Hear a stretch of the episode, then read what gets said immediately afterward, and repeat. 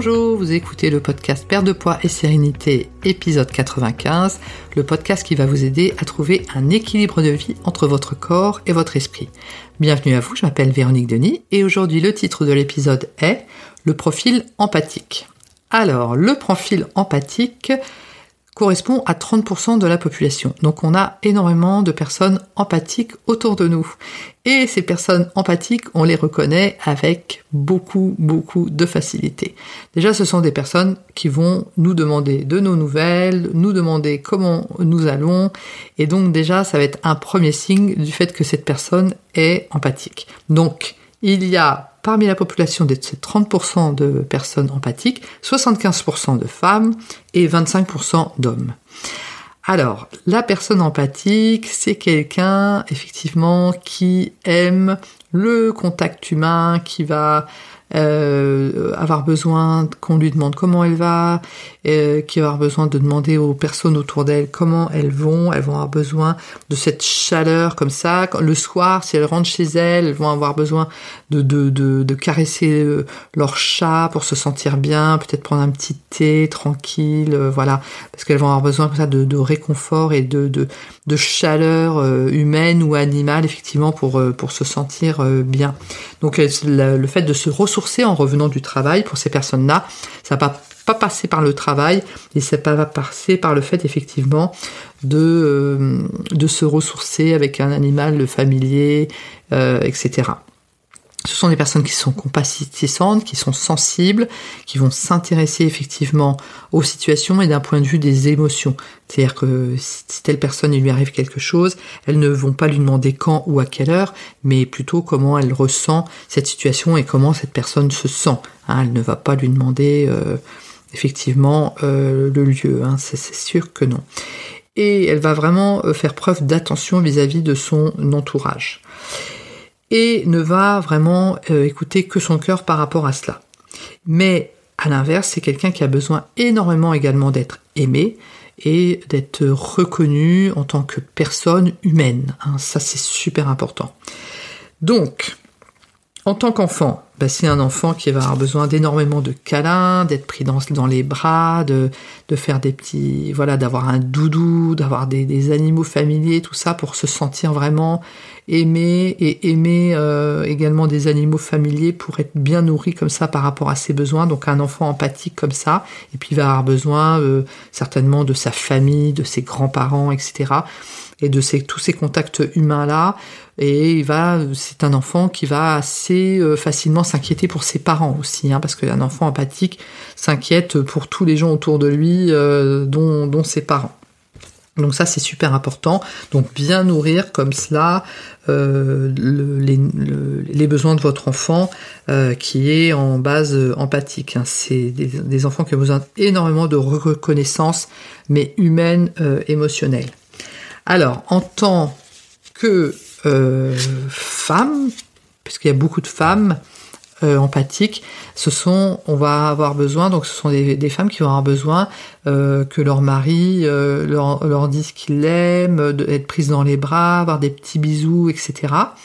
Mais la personne avec laquelle on est n'est pas forcément vraiment au courant qu'on a besoin de ça, et c'est pas forcément euh, le fait de d'avoir un petit bisou ou un truc comme ça, ça, ça prend pas forcément trois heures, hein.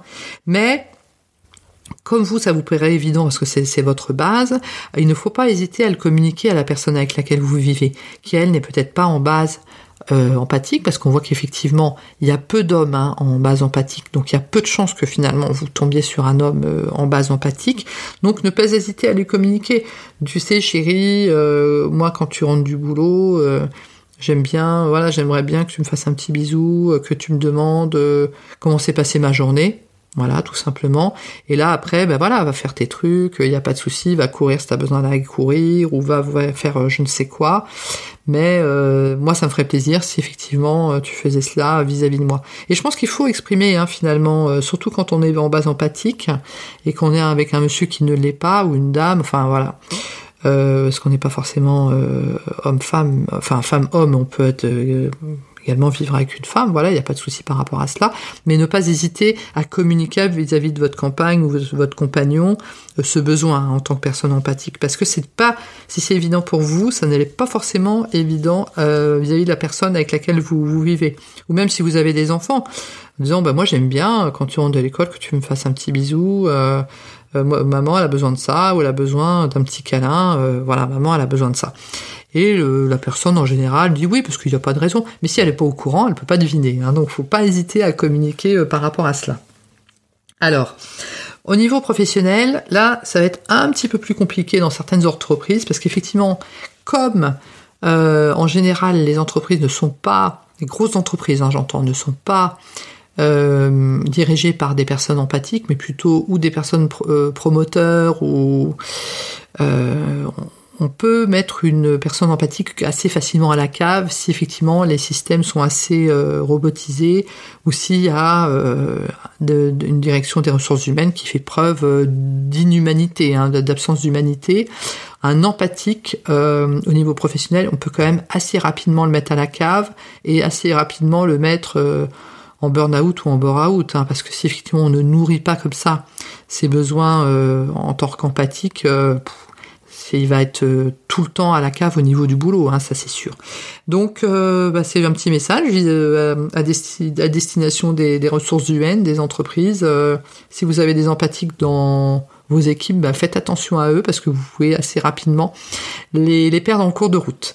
effectivement, un empathique euh, à la cave, ça va donner quelqu'un qui va se dévaloriser, qui va devenir limite incompétent, parce qu'en fait, il va essayer de... Il, va faire n'importe quoi en fait. C'est assez bizarre. Un empathique à la cave, euh, il va faire des erreurs stupides qui vont pas du tout, qui vont plus du tout être à la hauteur de son niveau professionnel il va euh, se suradapter, il va faire n'importe quoi, il va se énormément se victimiser aussi, ça c'est sûr, euh, assez génial, etc. Donc c'est, quand je dis génial, c'est pas un jugement de ma part, hein, c'est que c'est une manière de s'exprimer. Donc euh, voilà, un empathique et ça passe pas forcément par l'argent pour euh, effectivement un empathique de se sentir bien dans une entreprise, mais ça va être des petites attentions quoi, des petites attentions de, reconnaissance euh, humaine en fait, de, des qualités humaines de la personne. Euh, voilà. Donc voilà ce que je pouvais dire par rapport à un empathique. Donc un empathique à la cave, il va faire des erreurs, il va se victimiser, il va euh, avoir tendance à, à, se plaindre là comme ça. Donc voilà. Donc et vous-même, quand vous êtes empathique et vous sentez vous arrivez à la cave parce que dans votre entreprise, euh, c'est devenu de plus en plus inhumain, etc. Il faut aussi mettre en place hein, des choses, hein, euh, c'est-à-dire que le soir, ne pas hésiter à avoir des activités qui vont vous euh, ressourcer. Donc, est-ce que ça peut être des, des, activités où vous êtes avec des contacts, vous avez des contacts humains qui vous font du bien, hein, qui vous ressourcent. Euh, et puis être euh, entouré de personnes qui vous aiment, qui vous disent qu'ils vous aiment, etc. Via euh, effectivement bah, soit des personnes familières, hein, des proches, mais ça peut être effectivement dans le cadre d'une association, etc. Sentir que vous faites du bien et que vous pouvez avoir de l'empathie vis-à-vis des personnes que vous aidez dans le cadre d'une association et que les personnes qui bénéficient de votre aide dans, le cadre de l'association euh, vous le rendent bien. Hein, ça, ça peut également vous nourrir. Donc effectivement, parce qu'on a quand même de plus en plus d'entreprises qui sont euh, à taille euh, assez inhumaine et donc qui ne vont pas forcément nourrir cela. Donc n'hésitez pas à vous nourrir par ailleurs si vous ne pouvez pas changer de travail ou si vous ne pouvez pas euh, changer de, métier également. Donc, ce, cet épisode est à présent terminé. Donc, dans le futur, c'est-à-dire à l'automne, je vais effectivement mettre à l'antenne à chaque fin d'épisode un témoignage ou une remarque ou une question de la part des auditeurs. Donc, n'hésitez pas à communiquer avec moi sur mon site internet www.véroniquedenis.fr et en utilisant le formulaire de contact. Voilà, j'aurai plaisir à mettre à l'antenne votre euh, témoignage. Je vous remercie de votre attention et je vous dis à très bientôt.